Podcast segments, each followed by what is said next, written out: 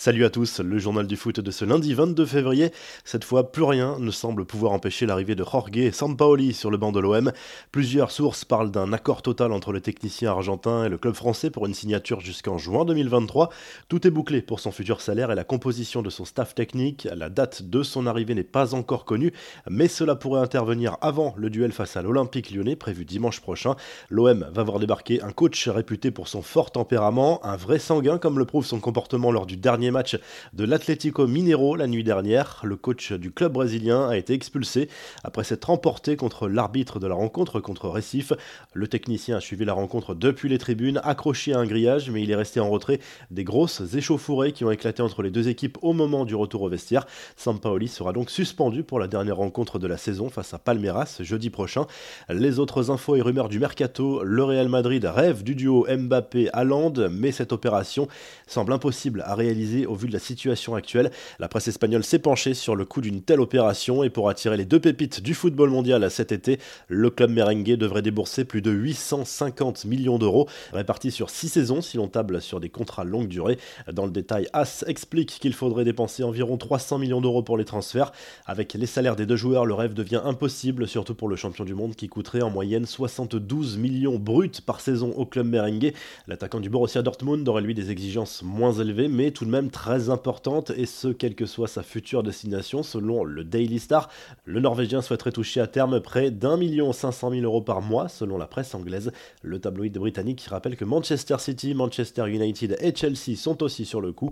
Les infos en bref, la rage de vaincre de Romelu Lukaku, buteur lors du derby face à l'AC Milan dimanche. L'attaquant belge n'a pas résisté à provoquer une nouvelle fois Zlatan Ibrahimovic au moment de sa célébration.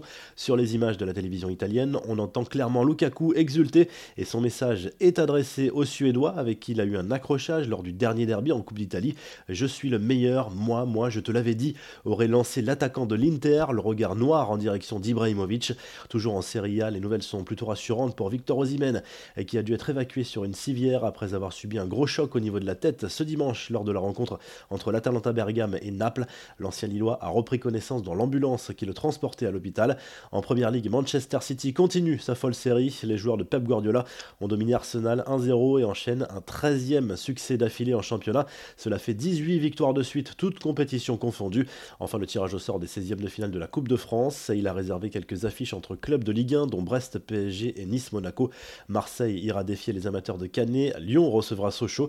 Les rencontres se joueront les 6 et 7 mars prochains. La revue de presse, le journal L'équipe revient sur la défaite 2-0 du PSG dimanche soir en Ligue 1 face à Monaco. Quelques jours après sa très belle performance face au Barça, le club parisien est redescendu de son nuage c'est déjà la sixième défaite cette saison pour le PSG en championnat, du jamais vu sous l'RQSI. Et pendant ce temps-là, Lille continue de briller en Ligue 1, victoire 4 buts 1 sur la pelouse de Lorient. En Espagne, la presse catalane se montre très critique et à juste titre contre le Barça après son match nul concédé contre Cadix en Liga. Score final un but partout. Le français Clément Langlais en prend pour son grade après le nouveau penalty provoqué en fin de match. Pour Marca, le Barça a perdu très gros en une semaine. Après la déroute face au PSG en Ligue des Champions, le club Laograna a peut-être perdu ses rêves de titre en Les partenaires de Lionel Messi sont désormais à 5 points du Real Madrid, deuxième, et à 8 points de l'Atlético, toujours en tête. Et en Italie, la Gazette dello Sport revient bien évidemment sur ce derby importantissime remporté par l'Inter Milan face à l'AC Milan dimanche soir en Serie A.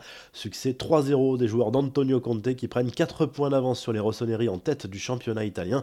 Si le journal du foot vous a plu, n'hésitez pas à liker la vidéo et à vous abonner. Et à très vite pour un nouveau journal du foot.